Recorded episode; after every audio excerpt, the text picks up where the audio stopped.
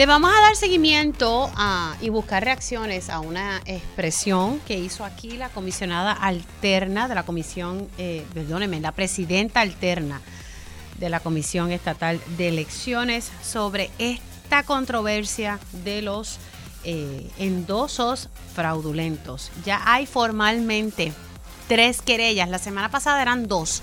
Ahora son tres, de acuerdo a la presidenta alterna de la Comisión Estatal de Elecciones. Vamos a, buscar una reacción, porque ella dice que, que el proceso de los querellantes pues no ha culminado y me llama la atención ese detalle, así que lo vamos a estar analizando ahora.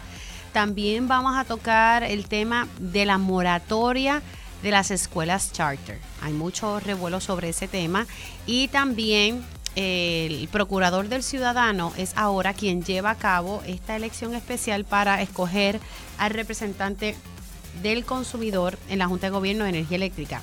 También eso ha sido eje de debate y ya la, persona, la única persona que sometió, le está diciendo al procurador del ciudadano, sabes que me tienes que certificar. ¿Qué tiene que decir el procurador? Va a estar reaccionando con nosotros, ah, vamos a estar analizando temas laborales y a las 11 también vamos a profundizar con comisionados electorales todo este revuelo con los endosos y, su preocupación ante el hecho que estamos a la vuelta de la esquina de unas primarias y las elecciones. Así que estaremos hablando bastante en profundidad de este tema. Comenzamos hoy feriado, la primera hora de Dígame la verdad. Con más de 20 años de experiencia en el periodismo, periodismo ha dedicado su carrera a la búsqueda de la verdad. La verdad, la verdad. De frente, al grano, con carácter entrevistará a las figuras más importantes de la noticia. Radio Isla presenta a la periodista Mili, Mili Méndez en Dígame la verdad. Muy buenos días Puerto Rico, bienvenidos a otra edición de Dígame la Verdad por Radio Isla 1320. Hoy en directo, en vivo, día feriado. Eh, que estén descansando aquellas personas que así pueden hacerlo.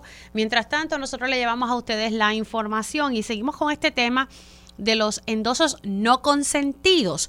El viernes, Edwin Mundo hizo unas expresiones muy serias en el programa de ABC5 Puerto Rico en Récord Sin Filtro y donde dio a entender que supuestamente el hijo de Elmer Román había dado la directriz de vaciar listas. Eso es una denuncia bastante seria, pero Edwin Mundo reconoce aquí que no fue algo de su conocimiento, es que a él le dijeron y como a él le dijeron, pues él lo dijo para adelante lo que provocó una reacción por parte de Elmer Román diciendo que tenía que pedir excusas el señor Edwin Mundo. Ya mismito vamos a reproducir para ustedes esas, esas expresiones. Eh, así que hay mucha molestia entre estas denuncias.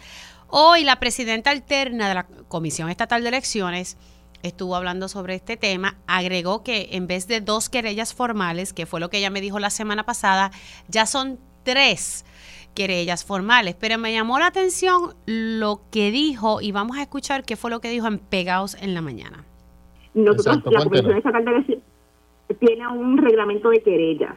El reglamento de querellas tiene unos pasos y unos requisitos para formalizar las querellas. Uno de los requisitos principales es evidentemente, ¿verdad?, que sea la persona que sufrió ese daño, el que se querella, y que esa, ese alegato se haga de manera juramentada. Eh, en el caso de las tres querellas, las tres querellas en, en distintas etapas, ¿verdad? Eh, la, la, primera no había llegado a la comisión de manera física, había llegado de manera electrónica.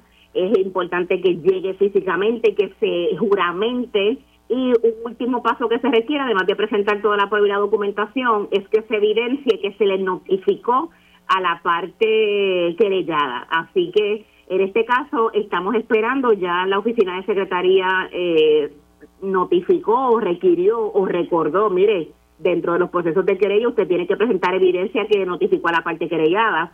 Así que usted está hablando del caso de, la señora viuda, presidenta. Ah, ¿Está hablando de la viuda de Hernández Colón? En los tres casos. Los, tres, casos. Que, faltan, faltan cosas que las personas querellantes tienen que completar. Correcto. En las primeras dos querellas, lo que tienen que completar es no notificarle a la comisión que le notificaron, valga la redundancia, o evidenciar a la comisión que le notificaron al querellado la radicación de la querella. Que le notificaran al querellado que sometieron la querella, que ya eso a nivel público se ha sabido. Me, me, llama mucho la atención esto porque eh, usualmente las personas que están sometiendo estas querellas no conocen a, a, los que recogieron el endoso. que tiene que decir el licenciado Guillermo San Antonio? quien ha sido eh, la persona que ha estado acompañando a la licenciada eh, López sobre estas denuncias y, lo que le pasó a ella con, con este endoso. Licenciado, buenos días, ¿cómo está? Buenos días, Mili. Un placer eh, saludarte y estar con ustedes esta mañana.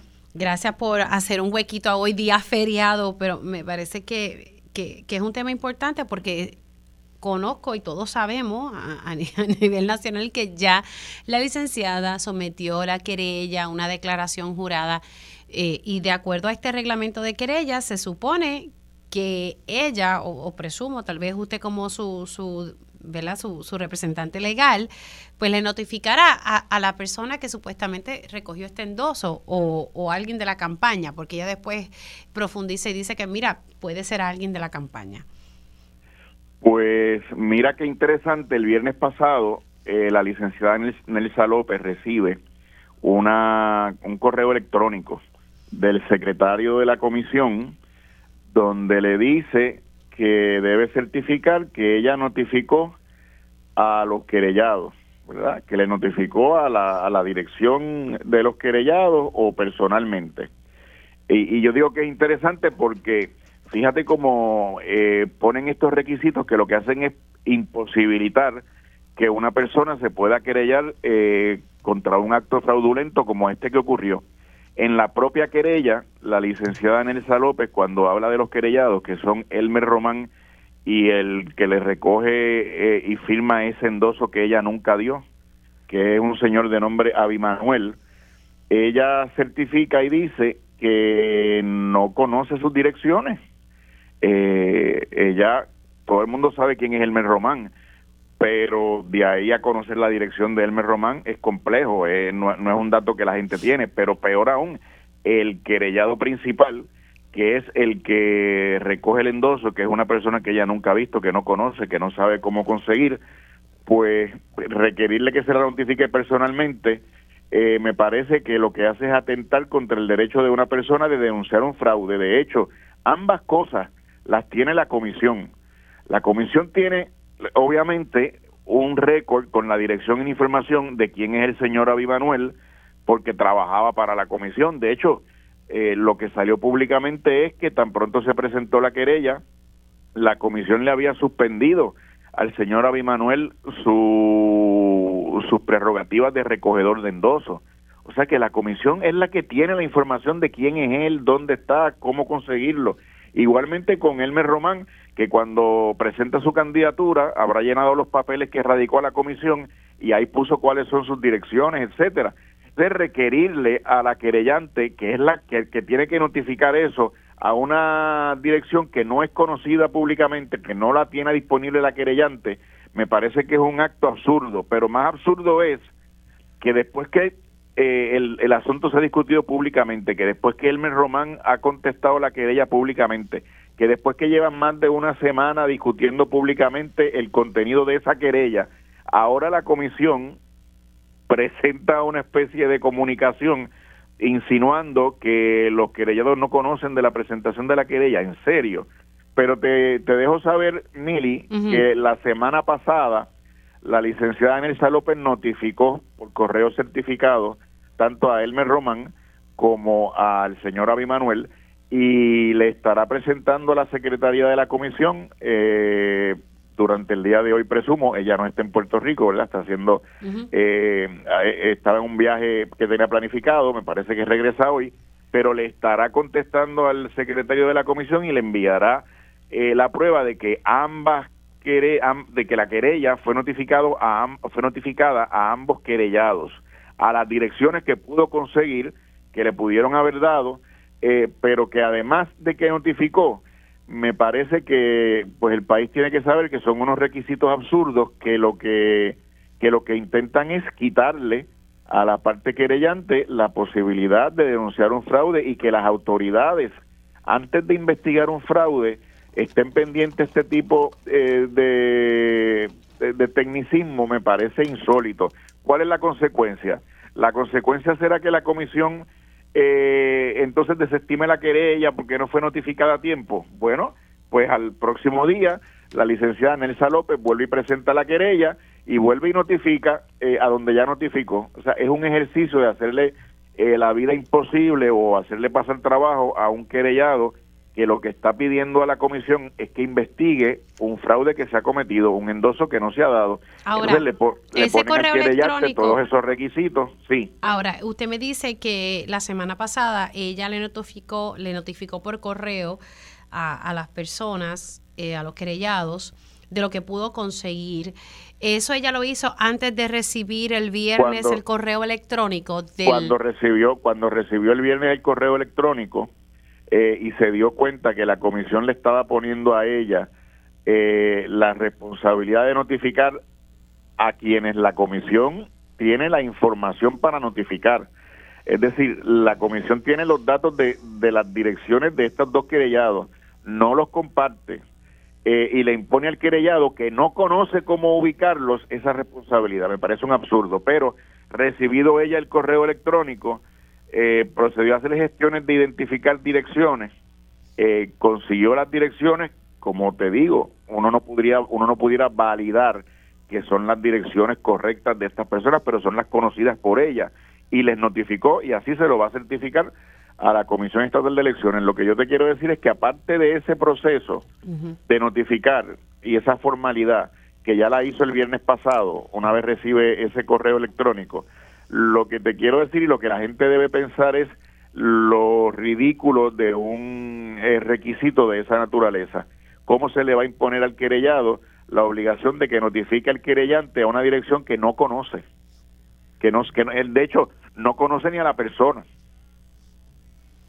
Sí, que, que es un requisito. Y, y esto, en efecto, estaba en el reglamento de, querellas. Usted que tiene conocimiento de estos temas electorales. El, reglamento de querella impone la obligación al querellante de notificar al querellado en 48 horas.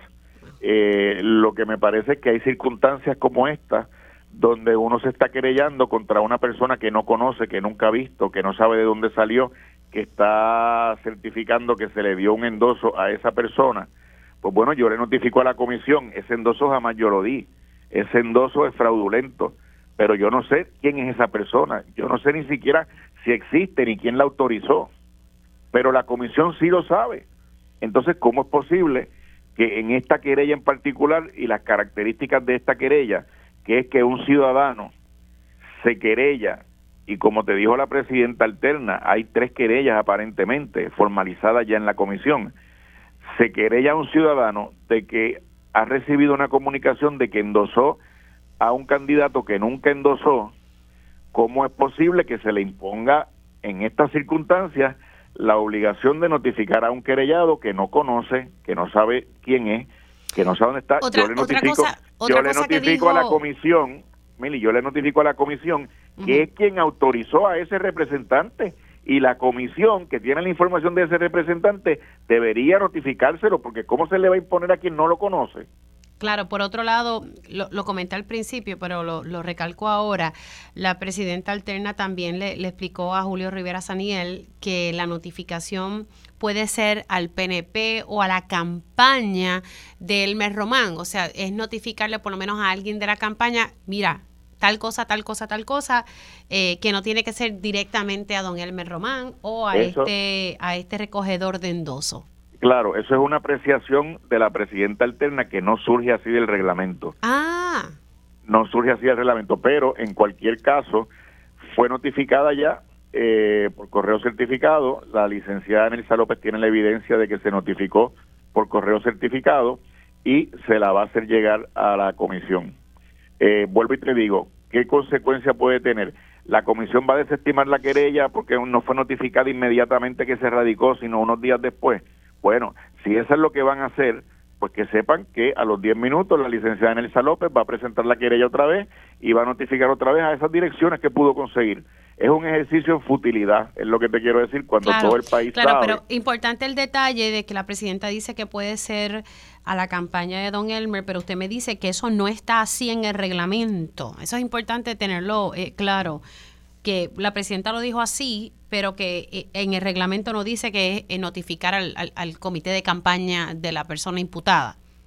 El reglamento eh, lo que dice en la sección que corresponde que es la sección 2.1, dice que la parte querellante tendrá 48 horas a partir de haber radicado la querella para notificar a las personas querelladas, ya sea personalmente, por correo certificado a su dirección postal o a la última dirección conocida.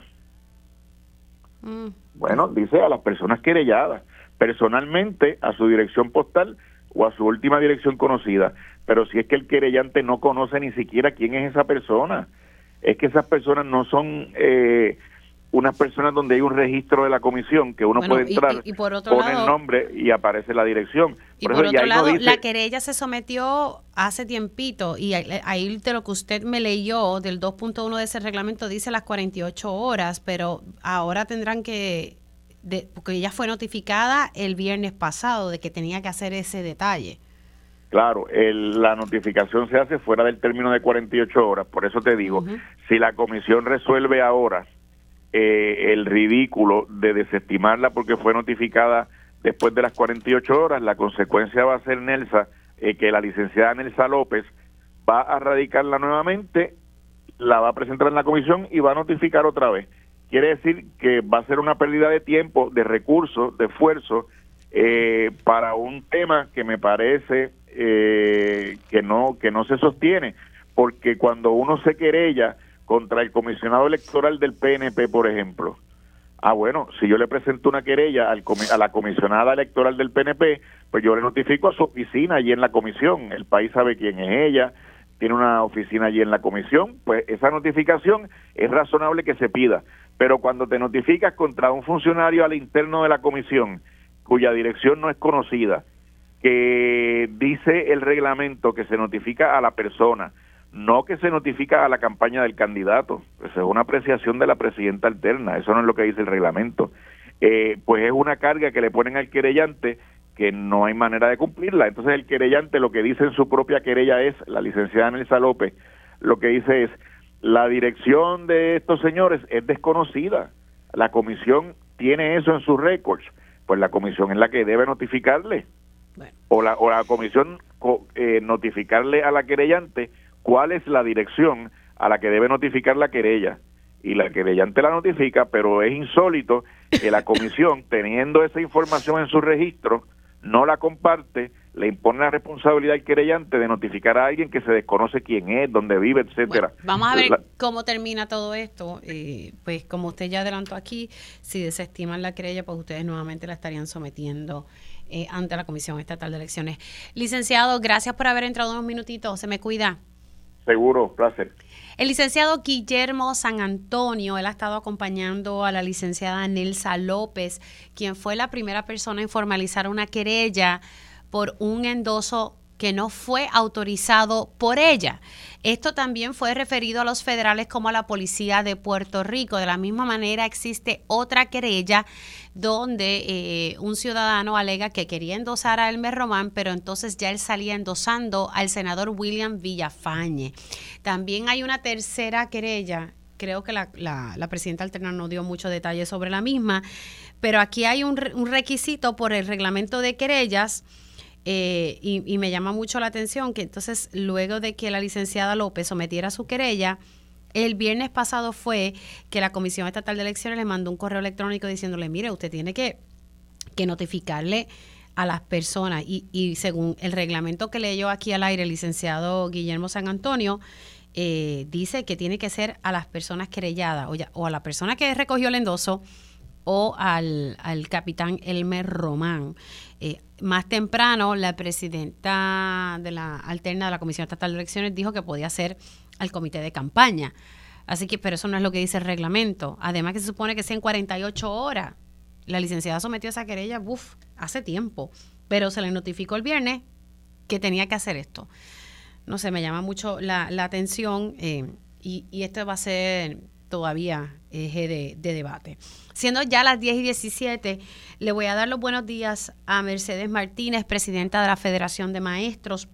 Y es que hay un junte multisectorial que está solicitando a la legislatura de Puerto Rico un voto a favor de la resolución conjunta del Senado 424. Esta medida busca establecer una moratoria en las escuelas charter. Hace una semanita estuvimos hablando con la periodista del Centro de Periodismo Investigativo, quien, quien hizo una investigación sobre la fiscalización de las escuelas charter, cómo iba ese proceso. Si mi memoria no me falla, creo que son 12 escuelas charter establecidas y se le está pidiendo entonces a la legislatura que pase y eh, que dé un voto a favor de esta moratoria. Eh, y por otro lado, también eh, estuve observando que hubo una reacción por parte de del dueño de dos escuelas charters, una que está en Río Piedras y una en Arecibo, quien también ha sido eje de controversia. Pero vamos a darle los buenos días, Mercedes, ¿cómo estás? Buen día, Mili. Saludos para ti y para todos los que están sintonizando esta mañana. Bueno, ustedes están solicitando una moratoria, eh, el Junte multisectorial, que no es solamente la Federación de Maestros, sino otras organizaciones. Eh, ¿Por qué en, particular para nuestro radio escucha? Pues mira, el Junte multisectorial en defensa de la educación pública, como tú bien mencionas, tiene muchísimas organizaciones y se siguen sumando. Se están endosando la resolución conjunta, te voy a mencionar algunas, ¿verdad? Porque he escuchado claro. precisamente el individuo que menciona. Y, y, siempre se refiere a la federación, aquí no es la federación, aquí hay mucha gente muy preocupada con lo que está ocurriendo con la educación de nuestro país. Y entre ellos, los endosantes están obviamente los compañeros de UNETE, los compañeros de Educamos, el Comité Timón de Padres de Educación Especial de Pleito de Clase de Rosalía Vélez, está el Instituto Nueva Escuela de las Escuelas Montessori, está la Asociación Puertorriqueña de Profesores Universitarios, la APU, está la Central Puertorriqueña de Trabajadores, que es un conglomerado de muchísimos sindicatos del servicio público, está la Central General de Trabajadores, que representa empleados en la empresa privada. Está Salvemos a Playuela, Grupo Ambiental, la Casa Tabaya Boeña de Formación Comunitaria y Resiliencia, está Pueblo Crítico, que es una organización comunitaria, está también la Brigada Solidaria del Oeste, la Colmena Cimarrona, la Alianza de Mujeres Viequenses, está el Frente Amplio de Camioneros, está el presidente y, el, presidente del Consejo de Residentes de Residencial Villorén Torres, Youth Center, está la gente del puente, está el Observatorio por la Educación de la Universidad de Puerto Rico, de la profesora y doctora eh, que dirige, ¿verdad? son, son, muchas organizaciones las que están eh, formando parte de este junte. ¿Qué es lo más que le preocupa? Tengo que hacer una pausa, pero voy a dejar esta pregunta sobre la mesa, Mercedes, sobre la preocupación que tienen todas estas organizaciones que forman ahora el junte multisectorial en torno a las escuelas charter, que también son conocidas como las escuelas alianza. Hacemos una pausa, continúo con la presidenta de la Federación de Maestros y también estaré dialogando con el procurador del ciudadano. Dígame la verdad, las entrevistas más importantes de la noticia se escuchan aquí. Mantente conectado. Radio Isla 1320. Conéctate a radioisla.tv para ver las reacciones de las entrevistas en vivo. En vivo. Esto es Dígame la verdad con Mili Méndez. Y ya estamos de regreso aquí en Dígame la Verdad por Radio Isla 1320. Son las 10 y 24 de la mañana, hoy 19 de febrero. Seguimos con, el tema de la moratoria que se le está solicitando a la legislatura de Puerto Rico para establecer más eh, escuelas, eh, alianzas, escuelas charter. Hay un junte multisectorial y continúa la conversación con Mercedes Martínez, presidenta de la federación. te había dejado la pregunta sobre la mesa de por qué hay que hacer esta moratoria, qué es lo más que le está preocupando a ustedes sobre estas escuelas charters que ya se han establecido en Puerto Rico. Pues mira, varias cosas sobre ello. Tan reciente como tú me mencionabas, ya hace una semana, semana y media, la propia investigación del CPI es el mejor referente que denota por qué en la relevancia de aprobar la moratoria de las charters, que dicho sea de paso, baja a votación mañana a la una de la tarde en la sesión del Senado. Por eso el emplazamiento a los senadores a defender la educación pública. En esta investigación que hizo el CPI se señaló que aunque el departamento tiene la responsabilidad de fiscalizar el buen uso de los fondos públicos aprobados para estas dos escuelas charter, como bien menciona, que están operando actualmente en Puerto Rico, el departamento no contaba con informes, con estadísticas sobre su desempeño la Oficina de Escuelas Públicas Alianza, las escuelas charter, ¿verdad?, tiene la obligación de rendir un informe anual sobre la alegada calidad educativa de cada una de estas escuelas, que tampoco cuenta con tal documentación. La investigación también concluye que la agencia no tiene informes periódicos ni tiene herramientas eficaces para corroborar la ejecución de cada una de estas escuelas. Por tanto, estamos regalando los fondos públicos a entidades a estas entidades que son privadas a todas luces. Lo único público que tienen son los fondos que reciben para financiar sus operaciones sin saber tan siquiera si funcionan o no. Eh, y son dos, dos escuelas charter porque eran 14. Recuerda que una escuela charter precisamente, también el CPI lo había denunciado y lo había señalado, tuvo que ser cerrada porque uno de sus incorporadores había sido convicto de malversación de fondos en Estados Unidos. Por tanto, el departamento, vemos verdad nuevamente cuál es el proceso de transparente de fiscalización que aprobó esta entidad cuando una de sus personas que estaba incorporada había de la Junta había sido convicta por malversación y la segunda escuela es de, de la misma persona que tú mencionabas ahorita, de la Costa, que se mantiene cerrada al día de hoy, la escuela de Paraíso de Río Piedra. ¿E-, ¿Esa sigue cerrada? Esa escuela ha seguido cerrada todo el semestre. La mandó a cerrar el tribunal cuando se vio la vista que señalaba primero que este individuo, ¿verdad? En clara violación a la ley, porque ese es el modo operandi, eh, operandi de esta persona y de esta entidad, empezaron a construir sin permiso de uso, con personas que estaban allí sin capacetes, sin ninguna herramienta de seguridad. Luego de que empiezan a construir y que construyen sin permiso de uso, la escuela está lista y entonces empiezan a abrir la escuela y a operar como escuela sin contar con el permiso de uso debido de acuerdo a la zona. Así que, por tanto, al día el departamento se vio en la obligación de mandar a cerrar este plantel que se mantiene cerrado al día de hoy. Pues, déjeme leerle una reacción sobre eh, esa, esa escuela en particular, Paradiso College Preparatory. Eh, la mandaron el 17 de febrero y dice eh, que, déjeme decir, fíjese, mire cómo dicen, Paradiso College Preparatory, Escuela Alianza con presencia en Arecibo y Río Piedra, exigió al Senado de Puerto Rico realizar vistas públicas para el proyecto que pretende el Departamento de Educación imponga una moratoria de cinco años al establecimiento de las escuelas alianza, o sea, charter en Puerto Rico. Esto es una cita ahora directa. Lo que voy a leer es una cita directa del director ejecutivo de Paradiso. Nos parece increíble que se baje a votación en el Senado una medida de tanta trascendencia y que perjudicaría la posibilidad de, que nuestros niños y jóvenes tengan la educación que merecen, dijo Robert Acosta. ¿Qué le parece? Pues mira, me parece total demagogia. Primero que nada, que aquí parece que está desprendido totalmente de la educación. Bueno, nos consta. Aquí hubo dos resoluciones. El Senado hizo una resolución de investigación de la operación de las escuelas charter. Le corresponde por ley y por reglamento al Departamento de Educación y su Oficina de Escuelas Públicas de Alianza fiscalizar. El departamento fue obligado a entregar información que no lo había provisto al Senado y el señor Robert Acosta y todas las entidades que entendían tuvieron la oportunidad de presentar un memorial explicativo ante esta, ¿verdad? Ante esta comisión de educación que realizó esa que aprobó esa resolución igual el Departamento de Educación presentó su ponencia. El Departamento de Educación se opuso.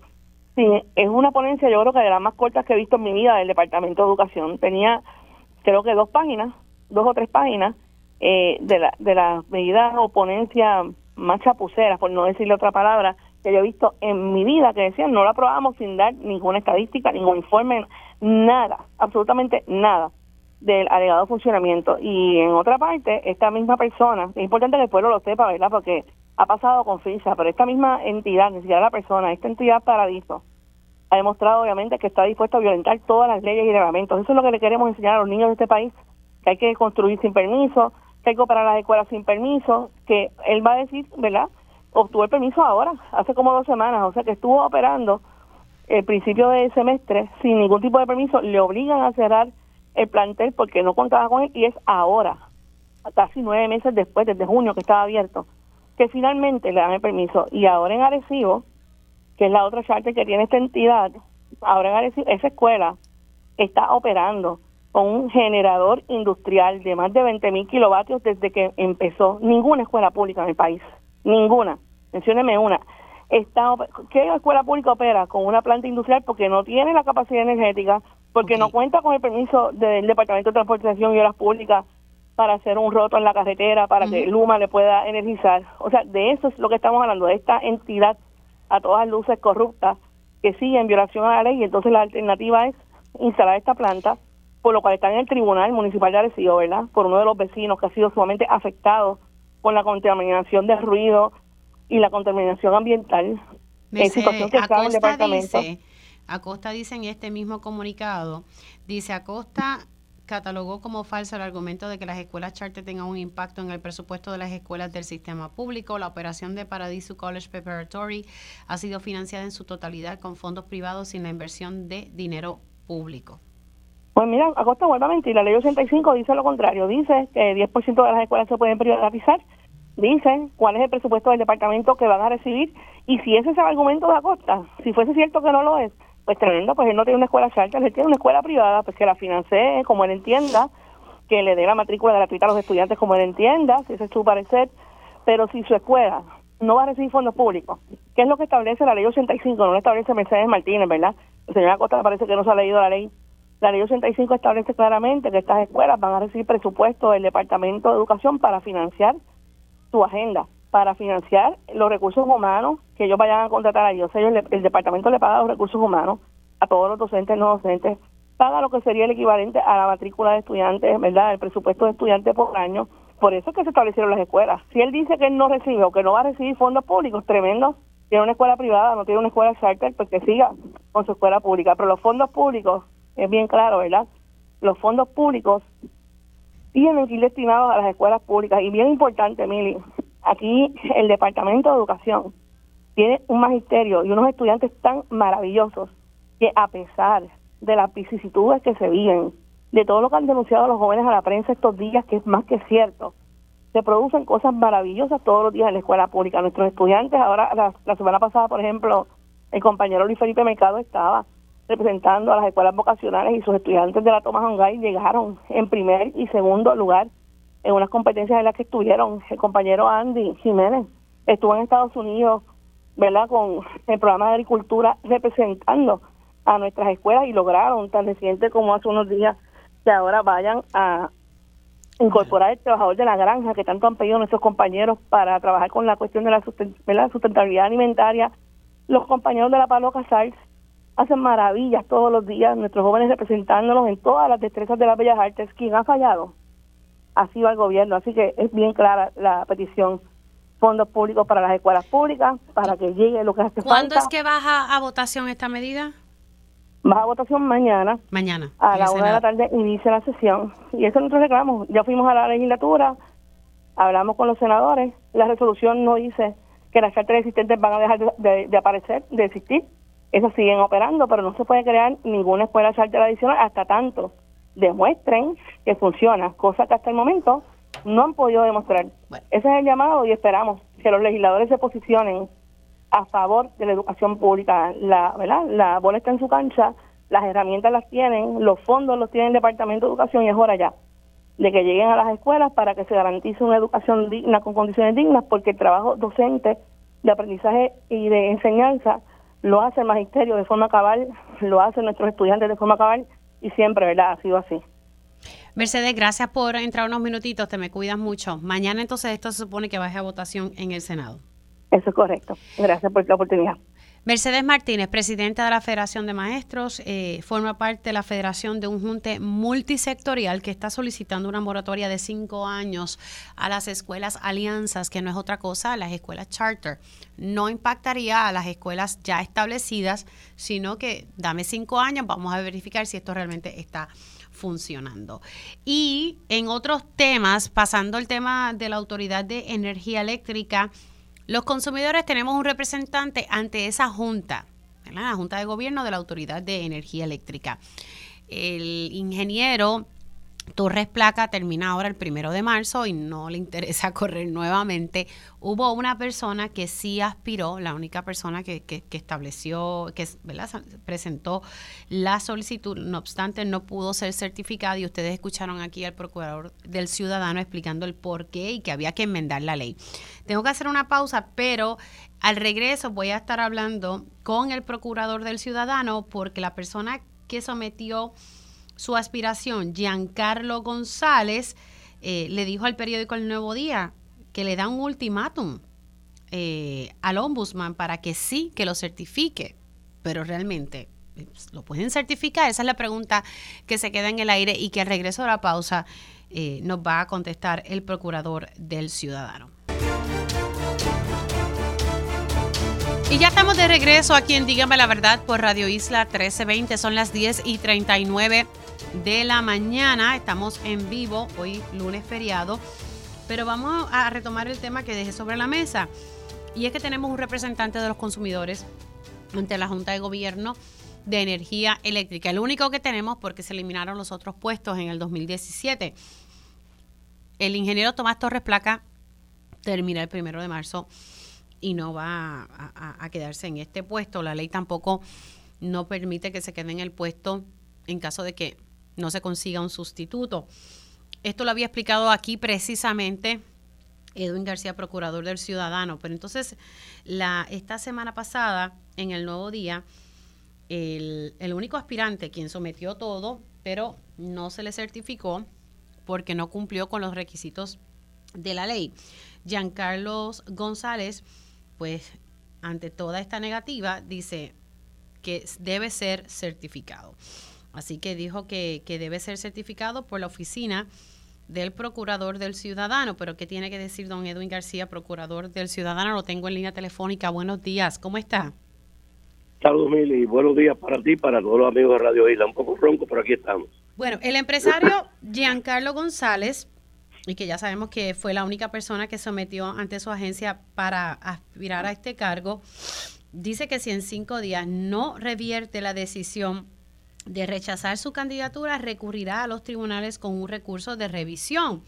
¿Qué, qué le parece este detalle de que él está exigiendo que se le certifique? Pues mira, Mili, aunque la ley 83 no ofrece ningún tipo de recurso de reconsideración, en efecto, nosotros entendemos que la ley 83 sí lo debió incluir. Y estamos evaluando, vamos a evaluar, recibimos el pasado jueves la carta que envió el licenciado Agraíta en representación de el señor eh, Giancarlo González Ascar, eh, y esta semana el comité que evaluó los documentos del señor González habrá de evaluar la carta que se le sometió, que se, nos sometió, eh, para evaluar en efecto si hay algo nuevo en esa carta que no se haya considerado, o aunque no sea nuevo, es decir, algún aspecto que se dejó de considerar por el comité que conllevara la certificación o mantenerse en la desertificación como hasta el momento es. Así que, creyentes nosotros del proceso eh, administrativo del proceso judicial, eh, le damos bienvenida a esa carta porque entendemos que la ley así lo debió contener, aunque no nos obliga para evaluar si hay algún otro elemento que eh, de alguna forma arroje luz sobre los aspectos negativos, ¿verdad?, que se le plantearon al señor Giancarlo. De el comité entenderlo se procederá conforme a lo que diga el comité, del comité entender que se debe mantener la posición, se nos mantendremos en, en la posición. Si debo mencionar, eh, no porque se nos haya dado un término, sino porque entendemos que hay que atender todos estos asuntos a la brevedad posible, que entre mañana y el miércoles se debe tener una posición del comité para comunicársela al señor Giancarlo eh, González o a su representante legal y o a su representante legal, el licenciado eh, Agra. Y debo aclarar algo, Emily, que, es importante. Eh, se, se, ha, se ha mencionado por el señor González de que en el caso de Torres Placa nosotros lo descalificamos. Nosotros no teníamos esa responsabilidad para esa fecha. Quien tenía la responsabilidad para esa fecha era exclusivamente DACO. Así que es importante aclarar eso porque se pudiera dar la impresión de que es el segundo candidato que descalifica a nuestra oficina cuando eso no es lo correcto. Y ahí están los documentos, cualquiera que quiera cotejar, lo único que tiene que hacer es una llamada a la oficina del DACO para determinar si en efecto nosotros, la oficina, yo no estaba en la posición, pero si la oficina intervino o no intervino.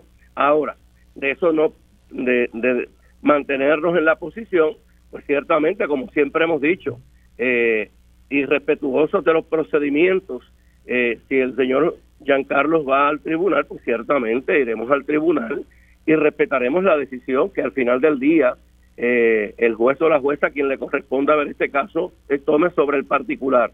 Pero en lo que el hacha va y viene es importante volver a recalcar que está en las manos ahora del Ejecutivo y del Legislativo la carta que le enviamos sobre el particular y que me parece que es importante que se actúe, no esperar, no esperar a que necesariamente vaya el señor Giancarlo eh, al tribunal, porque eso puede durar un día como puede durar tres semanas, tres meses, etcétera. Así que, es importante eh, que los consumidores tengan su representante, pero, pero es importante ¿verdad? que la gente también entienda que el hecho de que haya habido un solo aspirante, eso no implica que había que certificarlo. Esto es como cuando una persona eh, va en búsqueda de un empleo, es la única persona que solicita, pero no cualifica, a juicio nuestro. Puede ser que el tribunal entienda otra cosa, pero así es el ordenamiento. Y nosotros lo hemos querido mantener en ese nivel de respeto hacia él, que es un profesional, eh, hacia el procedimiento, hacia los empleados nuestros que se merecen igual respeto. He escuchado otros medios que lamentablemente ponen en juicio si en la oficina del procurador del ciudadano hay alguien que tenga la capacidad para evaluar papeles Así que me parece una falta de respeto de, esa gente que es de otras, de otras estaciones. Yo creo que aquí nos tenemos que respetar todos. Esto no es una contienda entre Edwin García o el comité contra Giancarlos González Ascar, que, que, tiene sus méritos, eh, que trabajó previamente en el gobierno. Es un asunto de cumplimiento de la ley 83. Bueno, si la ley no es clara y usted ha sido usted ha sido bastante claro al decir que la ley 83 que creó todo esto, pues debe ser enmendada. Una, para tener a alguien que se quede en el cargo, en lo que se decide quién, quién va a, ocupar el mismo. O sea, no, no provee otro mecanismo. Y, y la ley 83 tiene unos requisitos exagerados que usted entiende que debe ser enmendado. Claro. Y que en ese sentido todo el mundo debe actuar con la mayor ligereza para que los consumidores, los clientes, ¿verdad? Que es la palabra que utiliza la, autoridad y, y Luma, para que los clientes tengan sus representantes y nosotros somos del parecer de que eh, estos representantes, ese representante debe aumentarse a dos o a tres como era en un principio, pero eso también es producto de legislación. Y en efecto la legislación que está sometiendo el representante Luis Raúl Torres es en ese sentido, básicamente para que se aumente esa cantidad de representantes de clientes, así que eh, es un aspecto verdad que nosotros estamos mirando también. Así que ustedes eh, apoyan entonces la oficina del procurador del ciudadano apoya esa medida de Luis Raúl Torres que propone que se aumente como era antes, tener cuatro representantes del consumidor. no, necesariamente el total, pero sí que se aumente. Esa es una determinación que no hemos tomado todavía, de si deben ser dos, tres, cuatro, eh, pero sí estamos de acuerdo en que no debe ser una sola persona, sino que debe ser más de una persona. ¿Cuánto más? Este es un asunto sobre el que no hemos tomado determinación Igualmente, Emily, y lo mencionamos la vez pasada, Luma no está incluido en ley 83 porque no existía. Así que la ley tiene que enmendarse de todas maneras para incluir a Luma y para que se fijen las responsabilidades económicas del trámite. Mira, si aquí hubiese habido más de un candidato certificado, dos digamos, hubiese habido una votación y hubiese se hubiesen tenido que imprimir papeletas de quién era ese costo. Eh, al final del día se supone que era de la autoridad eh, y si la autoridad no tiene los recursos, ¿a quién le corresponde? ¿A nuestra oficina que nunca se le ha asignado un centavo para esto? ¿O le corresponde a Luma? Así que de todas maneras, la ley, nosotros vamos a seguir insistiendo para que independientemente de lo que pase con el señor Giancarlo González Ascar, se enmiende la ley de manera que se aclare cada una de estas situaciones que me parece importante, ¿verdad? Y quizás en un momento determinado, cuando antes de entrar en este proceso, eh, ya esos problemas estaban, ¿verdad? Pero ahora que estamos en el proceso es que se matizan y es que entonces vemos que lo importante de que se enmiende esa, esa ley 83. Eh, es importante entonces que se le siga dando ese ese seguimiento para que se enmiende la ley, porque ahora con este año electoral todo el mundo coge patitas y, y, bueno, ahora mismo la Cámara de Representantes está haciendo todo eh, virtual, eh, porque no, están en, funciones de manera presencial. Así que con este año electoral pasa el año y no se hace nada sobre esto. Yo creo que hay que seguir enfatizando en que hay que enmendar la ley 83 y evitar todas estas controversias innecesarias. Totalmente, totalmente, y nosotros le vamos a seguir dando seguimiento de la misma forma que vamos a seguir manejando con, con respeto, como tiene que ser todos estos procedimientos, y el mismo respeto que le damos a los demás exigimos para nuestra oficina, eh, no pretendemos eh, tener toda la verdad agarrada por el rabo. Nosotros hemos eh, ejercido nuestras funciones conforme a nuestras capacidades, conforme a los documentos que se, que se nos refirieron. Eh, somos humanos, así que de igual manera, eh, si nos equivocamos, un tribunal lo decidirá al final del día, si es que no el comité no se revoca, ¿verdad?, en su determinación. Pero yo, yo creo que es importante, ¿verdad?, este foro que tú nos permites, con la con la tranquilidad, ¿verdad?, que podemos discutir, y quizás estoy levantando la voz porque es que estoy ronco, que porque sirve para educar al ciudadano de que puede haber diferencias, que las diferencias se manejan de una manera adecuada, respetuosa, porque no es una contienda contra nadie y no debe ser una contienda contra nadie sin poner en tela de juicio las credenciales de una persona porque cualifique o no para una u otra posición. Hay miles de personas que cualifican para una posición, pero no para otra.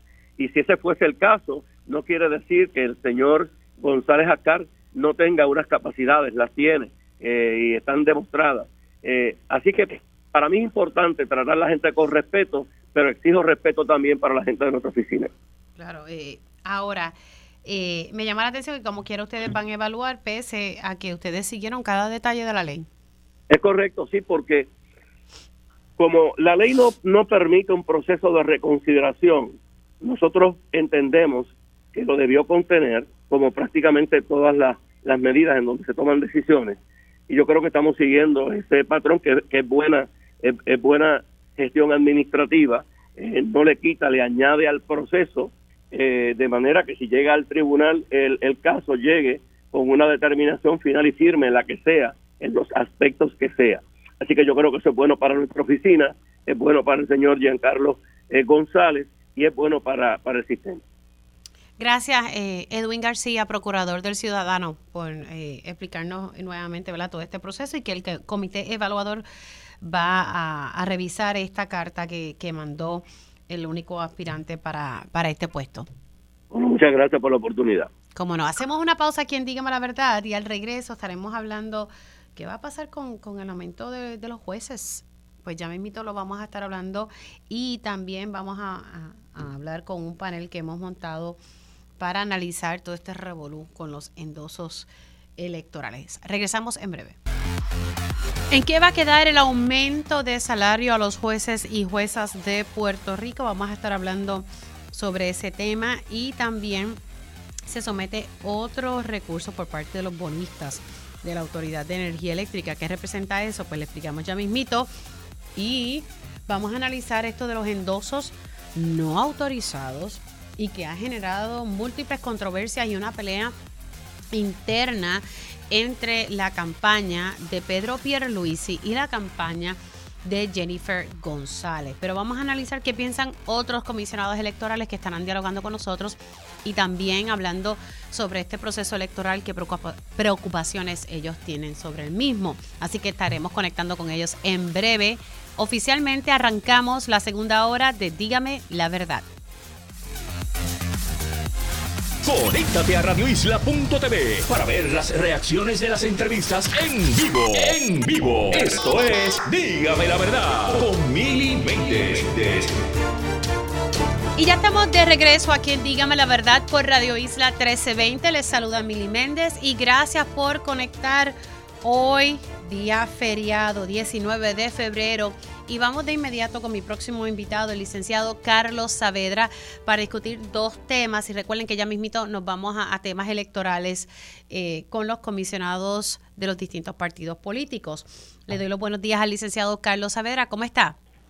Saludos, Mili, muy buenos días a ti, a toda tu audiencia y a todo el mundo allá en la estación. Bueno, muchos preocupados eh, con esto de finalmente si los jueces y juezas tendrán un alza salarial. La semana pasada hablaba con con el abogado de la Cámara de Representantes que me decía que al final del día la Junta de Control Fiscal tendrá la última palabra sobre este tema que ha sido eje de debate y una pelea entre el presidente de la Cámara de Representantes y la Judicatura. Eso así, Mili. Yo creo que aquí todos los caminos, esto es como un entuerto legal y cuando yo me siento a analizarlo, todos los caminos para mí acaban en la Junta de Supervisión Fiscal de una forma u otra. La que, manda aquí, viva la colonia. Sí, literalmente. Y es de estos asuntos donde eh, pues, la ley promesa, ya tenemos siete años con ella, pero interesantemente siempre surgen nuevas controversias que de una forma u otra acaban en promesa. Bien brevemente sabemos, ¿verdad?, que los jueces eh, llevaron ese pleito. En el tribunal estatal se resolvió que en efecto ellos tienen el derecho al aumento porque ya se había establecido una partida en el presupuesto para ese aumento. Y ese es el presupuesto de este año fiscal que culmina en junio 30. Esa decisión entiendo yo que ya final y firme porque ya el Tribunal Supremo entró. Así que queda esa primera controversia. La Junta va a permitir que se desembolse esa cantidad que ya está en el presupuesto. Yo pensaría que la Junta, a final de cuentas, y aquí estoy yo especulando, yo pensaría que lo van a hacer porque está esa sentencia pendiente. Así que si yo tuviera que apostar, yo diría la Junta va a permitir el pago a los jueces hasta junio 30. Cuando llegue el nuevo presupuesto, ya sabemos que el presidente de la Cámara dijo que él no va a poner esa cantidad en el presupuesto, a menos que se legisle. Y a la luz de algunas señales que yo acá interpretando, que he visto tanto de la legislatura como del gobernador, yo noto mucha insistencia de parte de las otras ramas de que hace falta legislación. Yo acá leyendo las hojas de té, me parece que es que ya el gobierno está prediciendo lo que va a hacer la Junta. La Junta muy probablemente si yo tuviera que apostar, y otra vez Mili estoy especulando, para el presupuesto del año que viene, la Junta podría no incluir la partida del aumento en el presupuesto, amparándose en que no hay legislación. Así que no hay una obligación de poner esa partida porque no hay una ley estatal que establezca ese aumento. ¿Qué va a pasar en ese entonces? Los jueces tienen un argumento adicional porque, como tú sabes, la Constitución de Puerto Rico establece que el salario de los jueces no se puede bajar mientras ellos estén en funciones. Y la teoría constitucional, no, esto es teoría constitucional de, la época de los Estados Unidos, es que si las ramas políticas, la legislatura, el gobernador, están molestos con decisiones de los jueces, pues legislan, le bajan el salario de una forma de castigo. Para que eso no ocurra, la constitución establece que tú no le puedes bajar el sueldo a un juez activo. Así que los jueces podrían argumentar, mira, junta, gobernador, legislatura, al tú no incluir ese aumento en el nuevo presupuesto, violaste la constitución, porque entonces me bajaste el salario. Ahí es donde yo veo que nuevamente puede entrar la Junta Mili, porque entonces si los jueces demandan diciendo que tenías que haberlo incluido en el nuevo presupuesto, eso suena a un pleito que va directito para la sala de la jueza Swain como si ella no tuviera tanto trabajo. Así que yo puedo ver que si los jueces demandan nuevamente porque no se les incluye el aumento en el presupuesto del nuevo año fiscal, la Junta va a coger ese pleito y se lo va a llevar a donde la jueza Swain y pues allá argumentarán que ellos son la última palabra en el presupuesto, que ellos son los que mandan en cuanto al presupuesto. Así que veremos a ver qué ocurre en ese escenario, si es que lo que yo vislumbro ocurre, y ya tú sabes, Mili, que ante la jueza Swain la Junta está bateando para mil, nunca perdido. Claro, lo que pasa es que la realidad es que en el presupuesto eso se, se cuadra en la legislatura y siempre se hace en común acuerdo con la Junta de Control Fiscal para que la Junta no le vire el presupuesto y que cumpla tono con el plan fiscal, aunque a nosotros no nos guste. Correcto, sí, al final de cuentas eso sí que está requete decidido, que el presupuesto es lo que diga la Junta. Pues no, no hay más nada que buscar. Ahí, pues si se implementa ahora, aunque yo dudo que la Junta eh, marcha atrás a una carta que ellos enviaron a la legislatura en julio diciendo que tenían que, que hacer una ley especial para implementar eso. Por eso, por eso. Sí, de ahí es que yo lo veo, Mili, cuando, por eso yo sé que estoy especulando, pero cuando tú ves todas esas cartas de la Junta, las expresiones del gobernador, el gobernador radicó otro proyecto nuevamente para el aumento, a mí me parece que es que la Junta ya en los canales, en las reuniones, ha ido intimando, mira, sin ley yo no voy a aprobar esto. Así que vamos a ver si tienen lo correcto, ¿verdad? Hay veces que la Junta deja las cosas pasar, a lo mejor no quieren entrar en una, eh, la Junta, ¿verdad? Ellos dicen, esta pelea no es mía, yo no voy a entrar en una pelea con, con la Judicatura de Puerto Rico, ellos están ocupados allá con prepa. Pero si estoy en lo correcto, que todo ese lenguaje y las cartas hablando de que hace falta legislación, pues a mí no me sorprendería que esto acabe ante la jueza Sueño. El otro tema rapidito, los bonistas eh, de la Autoridad de Energía Eléctrica presentan otra demanda porque ellos están buscando cobrar más de lo que se acordó en la sala de la jueza Taylor Swain. Eso así, esta es ya, si mal no recuerdo, yo creo que esta es la cuarta vez que presentan esta demanda. Y esta demanda en Arroyo de Habichuela, ¿verdad? Porque es una parte bien técnica de quiebra. Esto es lo que se le llama un lead stay motion en inglés. Sabes que cuando una persona está en quiebra, los acreedores no pueden ejercer sus derechos fuera del tribunal de quiebra. O sea, la idea del, proceso de quiebra que todo esté ante la jueza Swain para que ella decida quién cobra cuánto. La ley de prepa establece que si los, una cantidad de acreedores le deben dinero, pueden ir esos acreedores a solicitar el famoso síndico que hemos escuchado por tanto tiempo. Y que ese síndico entonces lo nombra el Tribunal de Puerto Rico, bien interesante, el Tribunal de Puerto Rico, no es la jueza Swain, y ese síndico entra a prepa y lo que hace es allí da instrucciones, para arriba, para abajo, suban la factura y vamos a empezar a pagarle a los acreedores. Ellos están solicitando a la jueza Swain permiso para que levante ese famoso stay que establece promesa y les permita a ellos ir al Tribunal de Puerto Rico a solicitar que ese síndico sea nombrado. Así que la jueza Swain lo primero que tiene que resolver es si les va a dar ese permiso para que litiguen ese asunto. La cosa se complica por dos razones. La semana que viene ya comienza la vista de confirmación del plan de ajuste. Así que la jueza Swain pudiera decir, yo no voy a levantar para que ustedes vayan a litigar en el Tribunal de Puerto Rico mientras a la misma vez estamos litigando aquí el plan de ajuste. Eso puede ser una decisión, pero a final de cuentas la jueza Swain le está corriendo el reloj porque bajo la ley de quiebra se ya tiene 30 días para hacer una vista para resolver este asunto que han presentado los acreedores. Así que yo lo veo como una estrategia de los bonistas de ponerle presión a la jueza Swain, ya que ella tiene el calendario lleno y va a tener que eh, litigar y escuchar todos los argumentos del plan de ajuste comenzando en marzo, pues ahora le añadieron otra cosa más en su escritorio que ella va a tener que resolver. Bueno, tenemos entonces pendiente a ese tema. Licenciado, gracias por haber entrado unos minutitos. Siempre las órdenes, Mili, muchos saludos. ¿Cómo no? El licenciado Carlos Saavedra, hablando primero del aumento de los jueces, que al final del día la Junta es quien va a determinar eso, y pues esta nueva demanda. Acuérdense que los bonistas de la autoridad están buscando cobrar todos sus chavitos, así que eso sigue siendo eje de controversia. Siendo ya las 11 y 5 Hemos montado en la, en la mañana de hoy eh, un panel para poder continuar hablando de este tema de los endosos no autorizados y, esto ha sido una situación que, que ha impactado directamente a las campañas de Elmer Román, quien quiere ser comisionado residente y también a la campaña del senador William Villafaña, quien también quiere ser comisionado residente eh, y que hay primarias en junio para, para este escenario.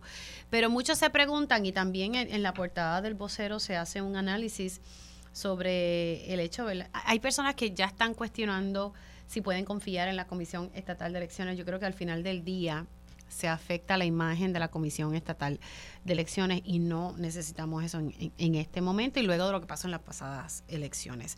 Hemos montado un panel, como dije, para poder tocar este tema. Les voy a poner a mis invitados los sonidos que han transcurrido en horas de la mañana de hoy, pero quiero presentarle y darle los buenos días a Carla Anglero, comisionada electoral del Partido Popular Democrático. Saludos y buen día. Saludos, Mili. Buen día a ti y a todos los que nos escuchan. Gracias por entrar unos minutitos. Sabemos que es feriado, pero todos estamos aquí activos trabajando. Estamos trabajando todos. Y también le doy los buenos días al comisionado electoral de Proyecto Dignidad, Nelson Rosario. Saludos y buen día. Saludos a la audiencia, saludos eh, Méndez, saludos a Carla, saludos. Bueno, hablemos un poquito, le voy a presentar, eh, voy a comenzar eh, con el sonido de Edwin Mundo. Eh, donde él está señalando que alguien le dijo, pero que él no tiene conocimiento directo, y, pues esa partecita me, me, llamó la atención sobre el de que supuestamente el hijo de Elmer Román había solicitado que se vaciaran listas, eh, y algo que provocó que ayer eh, el capitán Elmer Román reaccionara y le pidiera a, a, a Edwin Mundo una, una disculpas públicas. Vamos a escuchar qué fue lo que dijo Edwin Mundo. La información que yo tengo, y me la probé en gente que estaban allí, es lo que yo he dicho, que para hacer que el grupo que estaba trabajando los endosos eh, agilizaran la cosa y, se pusieran a, atender los endosos del señor Román, se les presentó a alguien que se identificó como hijo del señor Román eh, y decidió que ayudaran a su, papá a conseguir los endosos. Yo no estaba allí, yo te digo lo que informa la gente que estaban allí eh, en este día. Yo creo que Emilio Román, en lugar de estar desviando la atención sobre si excusa o declaración jurada, yo creo que quien primero debe poner una declaración jurada es él y las personas que trabajan para él, diciendo que la cosa no pasó y que el endoso de la señora López Colón es correcto, porque aquí hay una persona que es la licenciada López Colón que ha hecho una declaración jurada diciendo que se le, se le falsificó su firma para un endoso del señor Román. Y ellos tratan de variar la la, controversia hablando sobre otros asuntos y no explican. También Ángel Cintrón reaccionó de manera inmediata aquí en Pegados. Vamos a escuchar qué fue lo que dijo el portavoz de la campaña de Jennifer González. Lo primero es que creo que tiene que quedar bien claro, porque no lo percibí del reportaje que escuché ahora contigo, algo básico para plantear por qué lo que Edwin dice es mentira y requiere una atención inmediata. El hijo de Elmer no solo no vive en Puerto Rico, estudia también en Estados Unidos. Por lo tanto, el hijo de Elmer, que tiene 19 años, no ha estado físicamente aquí. Así que la persona que dice Edwin que le dice que dijo, le dijo una mentira, porque si el hijo de Elmer no está físicamente en Puerto Rico, toda esa historia es falsa. Así que Edwin trata de seguir hablando de la historia porque alguien le dijo, que eso no fue lo que dijo el viernes, pero la historia es fundamentada en una falsedad porque el hijo de Elmer físicamente no ha estado en Puerto Rico. Así que ese comentario es falso. Y yo creo que Edwin tiene que retractarse de un comentario que él me le está diciendo, mi hijo no está en Puerto Rico, lo que te dijeron es falso, es una mentira y estás diciendo una mentira, ¿verdad? Estás difamando a una persona de 19 años que ni vive aquí ni estudia aquí y no ha estado aquí, no estuvo ahí. Físicamente es imposible que estuviera en Puerto Rico por lo tanto, eso que te contaron, todo eso es falso. Me faltan dos sonidos más que se los voy a poner para que entremos en el análisis eh, en general sobre esta situación de los endosos. La presidenta alterna estuvo aquí en Pegados en la mañana explicando un poco este asunto. Me llamó la atención una de las cosas que va a decir en el primer sonido de que la investigación en la Comisión Estatal de Elecciones no ha concluido porque los querellados no, no le han notificado, aunque ya aquí eh, el licenciado Guillermo San Antonio dijo que sí, que ya se le notificó. Y es que por reglamento los, los quienes están presentando las querellas tienen que avisarle a los querellados de que ya formalmente presentaron una querella. Eso es parte del proceso formal. Y el otro sonido que vamos a estar escuchando es lo que dice la presidenta alterna de que ahora hay una tercera querella. Ya no son dos. Vamos a escuchar los corridos. Nosotros, la Comisión Estatal de Elecciones tiene un reglamento de querellas. El reglamento de querellas tiene unos pasos y unos requisitos para formalizar las querellas. Uno de los requisitos principales es evidentemente, ¿verdad?, que sea la persona que sufrió ese daño, el que se querella, y que esa, ese alegato se haga de manera juramentada. Eh, en el caso de las tres querellas, las tres querellas en, en distintas etapas, ¿verdad? Eh, la, la, primera no había llegado a la comisión de manera física, había llegado de manera electrónica.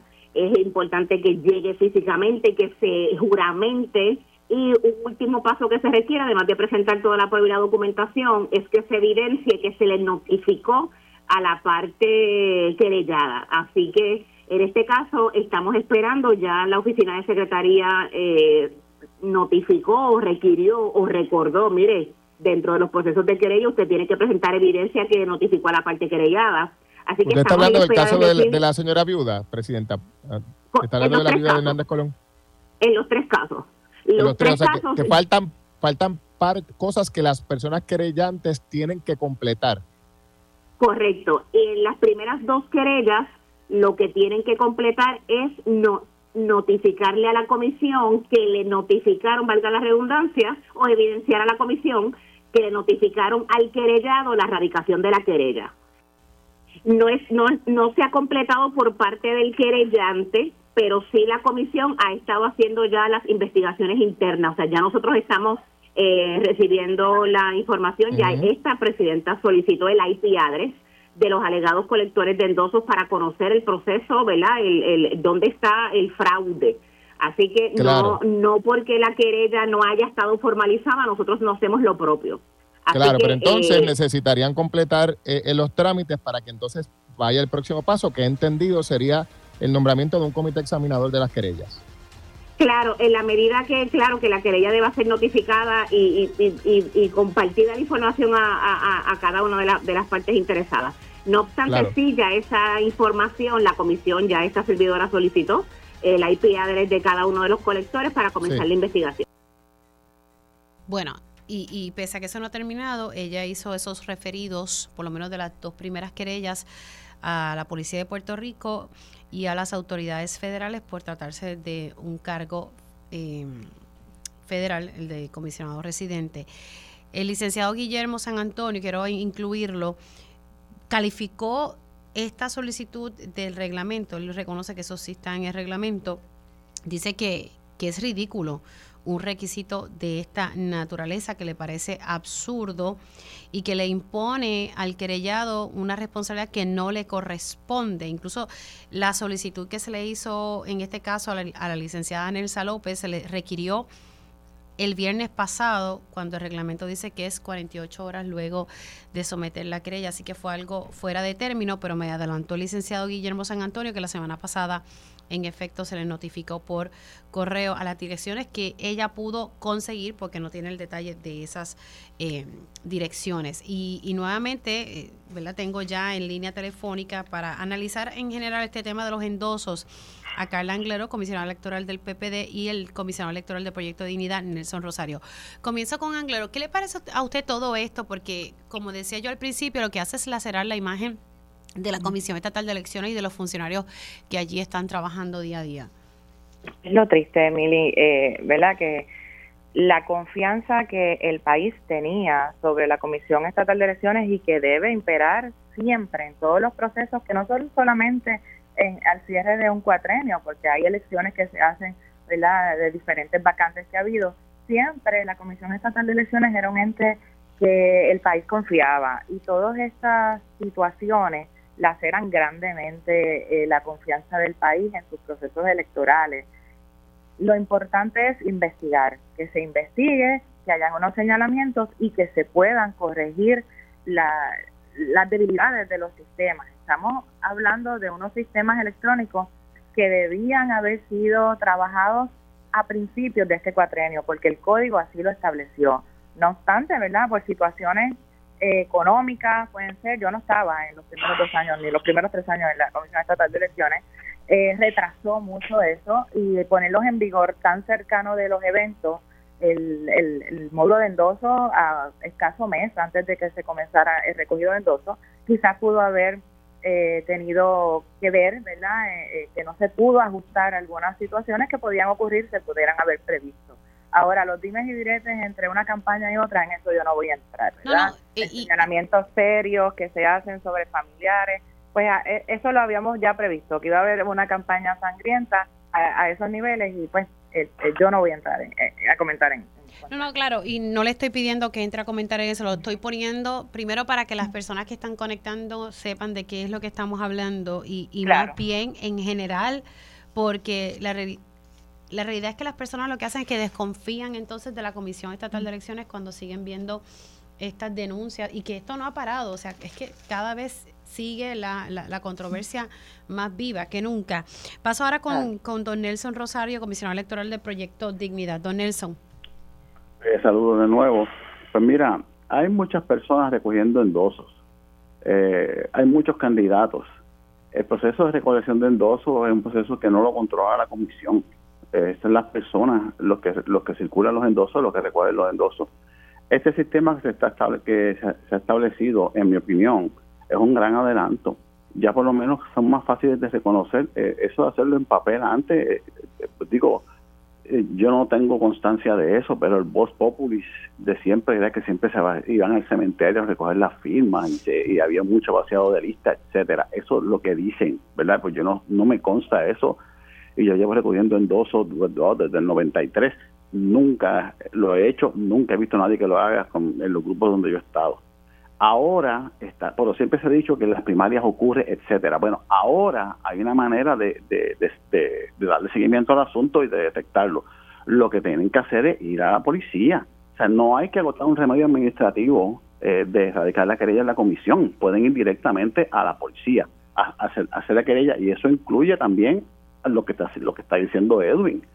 Eh, es, curioso porque Ángel Cintrón, que es el director de campaña de, de, ¿cómo se llama ella? Esto, Dios mío. De Jennifer, González. De Jennifer, sí, de Jennifer González. Eh, asignó como comisionado electoral del Partido Republicano a Edwin Mundo. Eh, él, él, nombra al, al, director de campaña de Pierre Luisi como comisionado electoral, ¿verdad? Para los fines de la primaria republicana, a Edwin Mundo. Y yo pregunto si ahora a raíz de esta, ¿verdad? De, esta, de este asunto donde Ángel eh, dice que lo que está diciendo Edwin no es cierto, lo va a relevar de, ese nombramiento. Eh, no sé cómo ellos van, cómo, cómo, quedarán ahí, ¿verdad? Ellos, ellos se entenderán. Eh, pero es curioso, ¿verdad? Ángel, director de campaña de Jennifer, nombra a Edwin, director de campaña de Pierluisi, como comisionado electoral del Partido Republicano para la primera republicana. ¿Ves? Nada más que para que se... Por eso. Y Edwin lo que tiene que hacer es que si tiene una admisión de una persona, una, una declaración de una persona donde está conspirando, incitando a hacer fraude electoral, tiene que ir a la policía, eso es lo que él tiene que hacer, no estar, bueno, es lo que yo entiendo que, que, debería ocurrir. Yo entiendo de nuevo, la comisión, la comisión como institución no es la que recoge los endosos. La realidad es que no es la comisión, son los funcionarios los que recogen los endosos. Pero esto del reglamento, a mí me, llama la atención. Yo digo, diantre, alguien somete una querella, pero se le, se le adjudica una responsabilidad a la persona que somete la querella de tener que notificarle al querellado. bueno, mira, mira lo que pasa. Ese reglamento, cuando se aprobó, era más, eh, como yo lo veía, como yo lo veo, es más bien para un asunto interno. O sea, para cuestiones que pasen, por ejemplo, yo lo veo que va al dedillo, por ejemplo, cuando un comisionado local esto va a solicitar la información y alguien de la gente no le queda la información, pues violaste el ordenamiento electoral, la reglamentación. Más o menos para, para, ese tipo de situación funciona al dedillo. Ahora, el que tienen que notificarle a la otra parte, bueno, hay un asunto de debido procedimiento de ley. Tienen que notificarle a la otra parte. Es como si fuera una demanda. O sea, es un, procedimiento eh, pues, un tanto híbrido. Se presenta la querella, y se notifica a la otra parte. Mira, esta querella, aquí está, y aquí está la, notificación. Yo en realidad no lo veo tan, tan disparado, yo no lo veo algo tan fuera de lo normal. Claro, pero usualmente la Comisión Estatal de a mí lo que me llama la atención es que usualmente la Comisión Estatal de Elecciones es quien tiene esa información, no el querellado, o sea, la licenciada Nelsa López, ¿cómo va a saber eh, conectar? ¿Quién es el funcionario autorizado? Exacto, esa eh, es la complicación. Ah, bueno, pues entonces eh, ahí lo que conocer quién es el que le falsificó la firma, porque ella sí tiene un, correo electrónico, ¿verdad? Donde, una evidencia de un endoso donde dice quién es el funcionario autorizado. Ella no lo conoce, ella no sabe quién es para poder diligenciarle una notificación. Es algo que podemos también este, evaluar los comisionados y mirarlo de manera que sea más, eh, no tan riguroso, ¿verdad? Los requisitos que se imponen a la hora de hacer unas querellas. Es algo que quizás podamos mirar en comisión. Claro, y otra cosa que trae el licenciado Guillermo San Antonio es que él dice que el reglamento recalca que tiene que ser a las personas contra quien se está poniendo la querella, pero la presidenta alterna dijo que pudiese ser al partido, a quienes corren las campañas, ¿verdad? Notificarle a la campaña, en este caso del Mer Román, y en la campaña del senador William Villafañez, que han sido los, los entonces en controversia, pero eso no lo dice el reglamento. O sea que son detallitos que yo creo que hay que aclarar o afinar en, todo caso. Sí, claro, por eso por eso te digo, ese, ese reglamento, ¿verdad? Cuando yo, como yo lo veo, está más eh, como que orientado a, violaciones eh, del procedimiento de, electoral entre nosotros, ¿entiendes? Eh, cuestiones de, que, de, que relaciones entre... Hay problemas entre miembros de la Junta de la, de la de la Junta de Permanente, hay problemas entre las comisiones locales, entre nosotros. Eh, eh, yo lo veo como un asunto interno entre nosotros, porque ahora no hay que votar remedio administrativo. si hay una, una denuncia, vayan directamente a la policía. ¿Por qué no van a la policía? Es lo que tienen que hacer cositas, ¿verdad?, que, que, se van aprendiendo en torno a estas controversias. Quédense en línea porque me gustaría analizar ya saliendo de estos de esta controversia de los endosos, hablar un poco sobre cómo va este procedimiento de preparación ante las elecciones que están ahí. Estamos ya en febrero, pero ustedes saben que el reloj corre rápido. Hacemos una pausa, pero continúo mi conversación con los comisionados electorales, tanto de Proyecto Dignidad y del Partido Popular Democrático. Regresamos en breve. Conéctate a radioisla.tv para ver las reacciones de las entrevistas en vivo. En vivo. Esto es Dígame la verdad con Y ya estamos de regreso aquí en Dígame la Verdad por Radio Isla 1320. Continúa la conversación con los comisionados electorales de Proyecto Dignidad y del Partido Popular Democrático. Tengo a Carla Anglero, comisionada electoral del PPD, y Nelson Rosario, comisionado electoral de Proyecto Dignidad. Dejé una pregunta sobre la mesa, preocupaciones que ustedes tengan sobre lo que se avecina en estas elecciones, cómo van estos preparativos. En esta ocasión, pues comienzo con Rosario y luego paso con, con Anglero.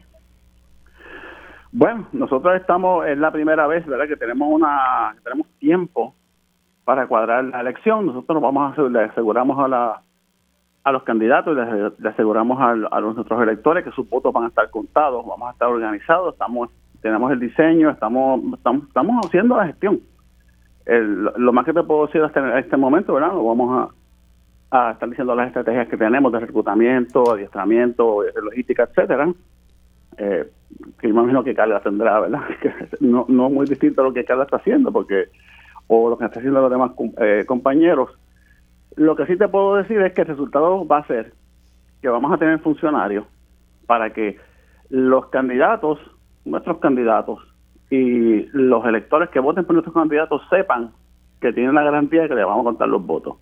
Los votos van a ser contados según adjudicado y tenemos la pues, tenemos toda la confianza de que vamos a prevalecer las elecciones y controlar la mayor cantidad posible de la oficialidad del gobierno. Paso con Anglero. Pues en el caso del Partido Popular, ¿verdad? Nosotros eh, tenemos el tan cercano como en junio 2 la primaria, estamos trabajándola, ya tenemos básicamente todo el andamiaje para las solicitudes de lo que es el voto adelantado y el voto ausente debidamente establecido. En el área de, operaciones electorales ya iniciamos el trabajo de los maletines, ¿verdad? Con los materiales que hemos recibido. Hay unos que están eh, siendo solicitados y están en tránsito la ciudadanía puede estar, puede confiar en que tanto esta servidora como el comisionado alterno eh, Gerardo Toñito Cruz, que es experimentado también en la materia, vamos a estar bien pendientes del trabajo que hay que hacer, de lo que la Comisión Estatal necesita, eh, dando seguimiento, ¿verdad?, a que el material esté, a que los modems de las máquinas de escrutinio eh, lleguen a tiempo, que ya fueron solicitados a, a, la compañía Dominion para que pueda haber una transmisión inmediata de resultados, que es lo que el país espera, y que no haya ¿verdad? lo que pasó en el 2020. Si nos estructuramos y trabajamos como equipo, el evento sale. Y es cuestión de que la ciudadanía esté informada del trabajo que estamos haciendo como comisionados. Ahora, ¿alguna preocupación con, con el voto ausente y el voto adelantado que siempre ha sido, siempre generan algún tipo de controversia, claro?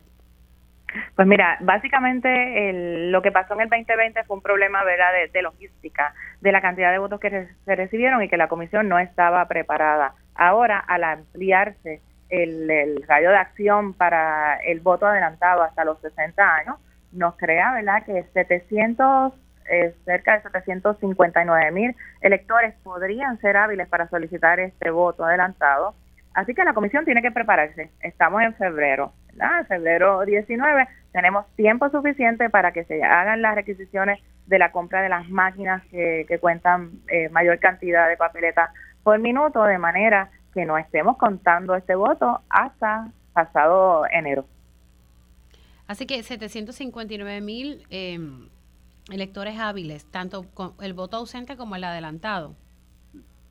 El voto, estamos hablando de las personas de 60 años o más que podrían solicitar el voto adelantado, es ese número que nos dan, ¿verdad? No, en la última sumaria esto cambia, ¿verdad? Eh, diariamente, pero estamos cerca de ese número. Hay que prepararse. Sabemos que no la totalidad lo pide, pero la Comisión Estatal de Elecciones tiene que prepararse para un número exacto.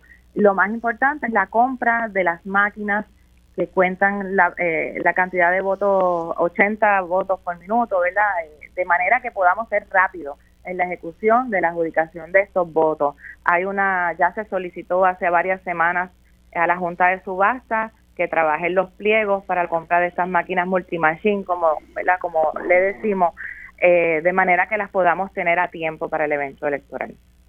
Pero escuché bien que dijo comprar máquinas y las máquinas que habían antes.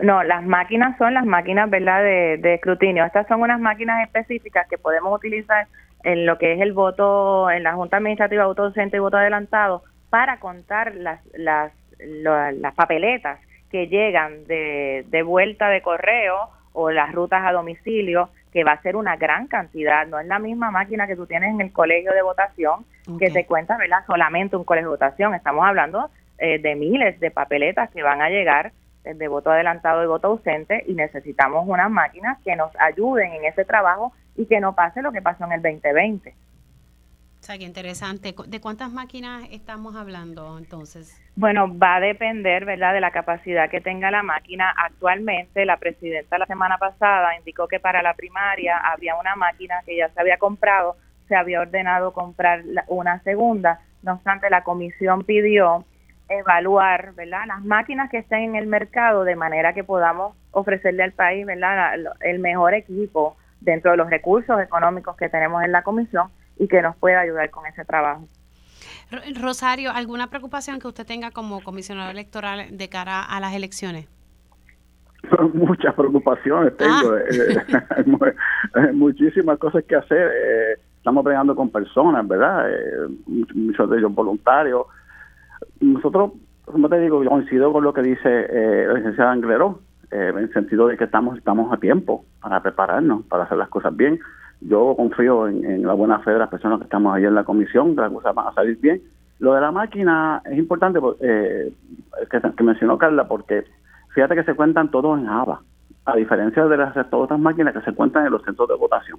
¿Entiendes? Por eso es que entonces la cantidad de, votos que va como una especie de embudo, por llamarlo de esa manera, hace falta contarlos con mayor celeridad y para eso es las máquinas que están que se están adquiriendo la comisión y los programas etcétera. Yo de verdad de verdad yo tengo confianza en que todo va a salir bien eh, y que nosotros vamos al final del camino a prevalecer las elecciones.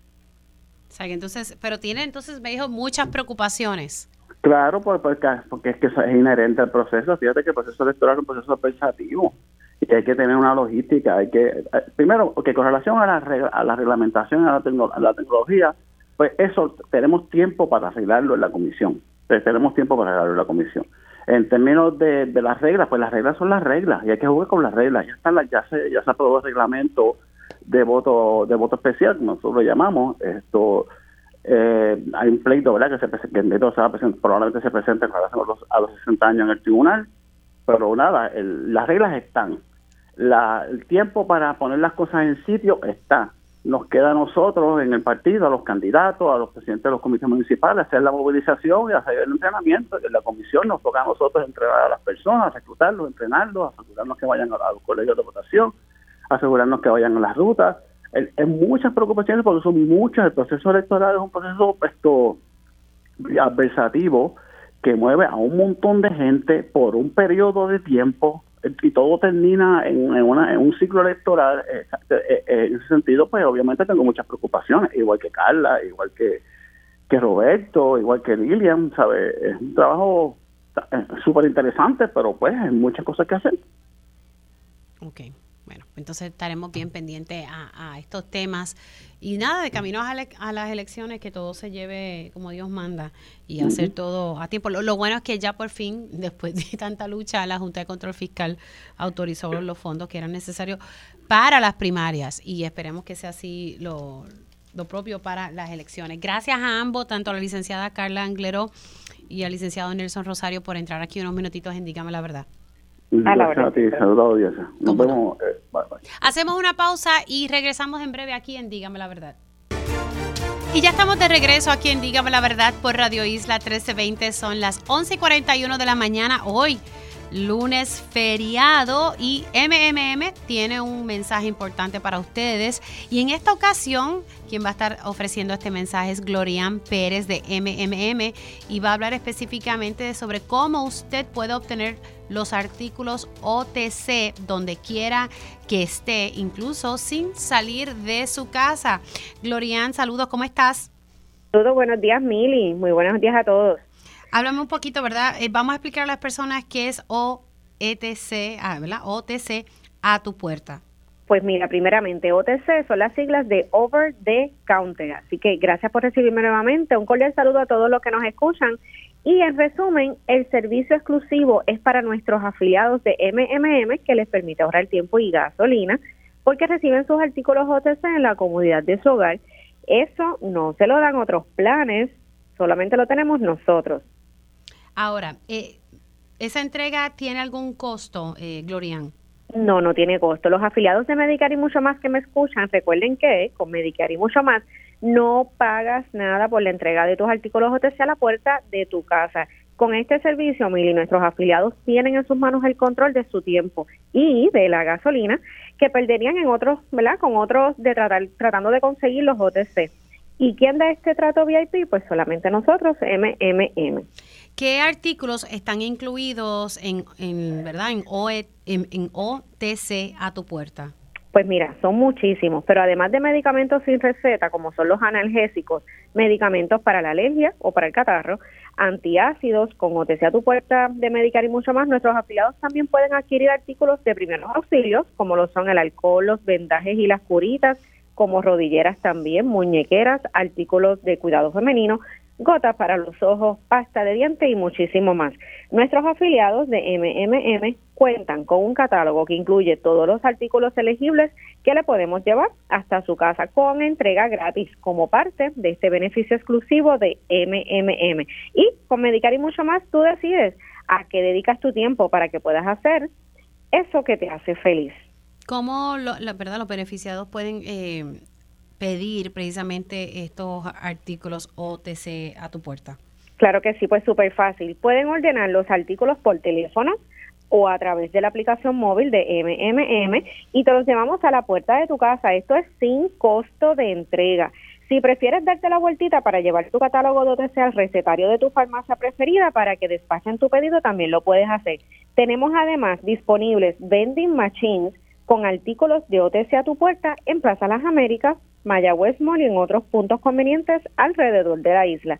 Pero recuerden que con MMM no tienes afiliado que perder tiempo ni gastar gasolina porque somos el único plan médico que te lleva tus artículos OTC a tu hogar y no pagas nada por la entrega. Esto es solo uno de los beneficios exclusivos que tienes por ser afiliado de MMM. Así que gracias por confiarnos tu salud por más de 20 años. Glorian, si, si lo, las personas que ya pertenecen a MMM tienen preguntas, ¿a dónde se pueden comunicar? El número que se pueden comunicar, pueden hacerlo ahora mismo, es al 1866-333-5470, 1866-333-5470, lunes a domingo, 8 de la mañana a 8 de la noche, pero el momento es ahora. Así que deben de llamar entonces al 1866 333-5470 de lunes a domingo de 8 de la mañana hasta las 8 de la noche. Glorian, gracias por eh, esa información para los afiliados de MMM.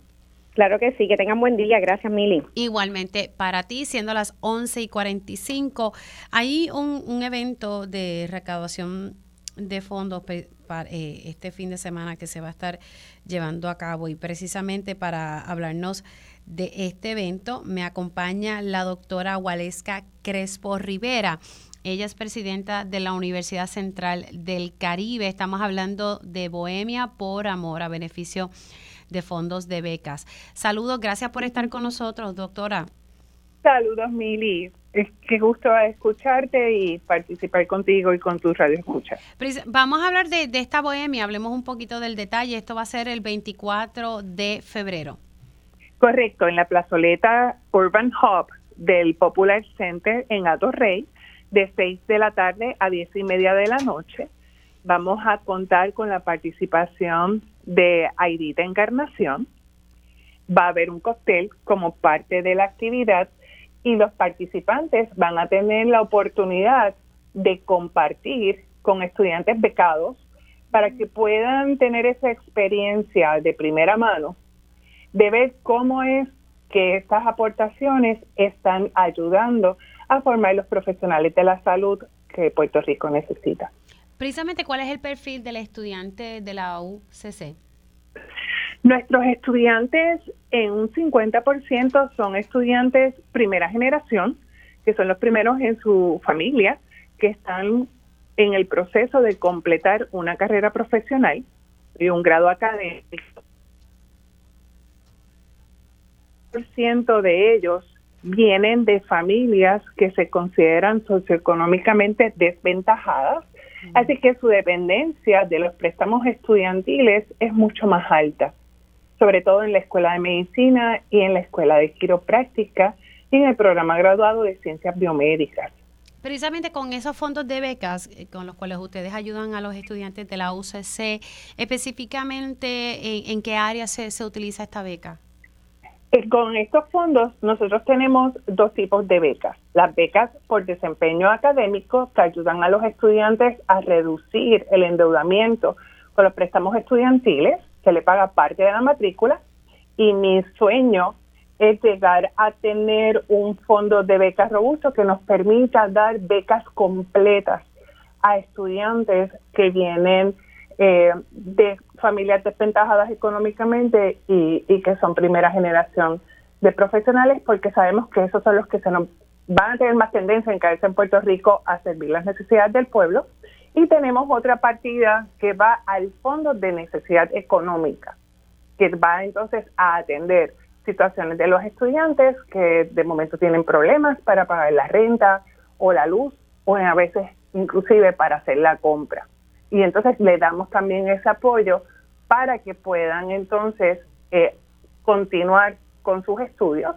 Y también atendemos las situaciones de estudiantes que a lo mejor no tienen el dinero para comprar eh, bancos de preguntas o repasos o herramientas básicas que, les ayudan entonces a poder completar exitosamente sus cursos. ¿Cuántos años ustedes llevan eh, con este proceso de realizar distintos eventos para levantar fondos y ayudar a sus estudiantes? Nosotros en la universidad históricamente se habían estado haciendo diferentes actividades. Llevamos tres años donde estamos haciendo eh, unas actividades más grandes y que estamos tratando entonces eh, diferentes alternativas para atraer fondos para las becas. Así que nuevamente vamos a repetirle a los radioescuchas, eh, doctora, el evento que se va a estar llevando a cabo el próximo sábado para levantar fondos y así ayudar a estos estudiantes de escasos recursos que van a la Universidad Central del Caribe. Bohemia por Amor, 24 de febrero a partir de las 6 de la tarde en la plazoleta Urban Hub del Popular Center en Rey con la participación de Aidita Encarnación. Los boletos los pueden conseguir a través de Eventbrite o ATH Móvil en Business, buscan eh, UCC. El costo de los boletos son 200 dólares por persona. Todavía tenemos espacio para auspiciadores y se pueden comunicar para más información al 787-798-3022. Vamos a repetirle nuevamente el número de teléfono a las personas para que lo puedan anotar. 787-798-3022. 3022. Doctora, gracias por haber conectado con nosotros. Se me cuida mucho. Gracias a ustedes. Lindo día. Como no, la doctora Waleska Crespo Rivera, presidenta de la Universidad Central del Caribe, Bohemia por Amor, a beneficio de fondos de becas eh, para estos estudiantes de escasos recursos que precisamente cursan estudios en la Universidad Central del Caribe. Nosotros hacemos una pausa y regresamos en breve.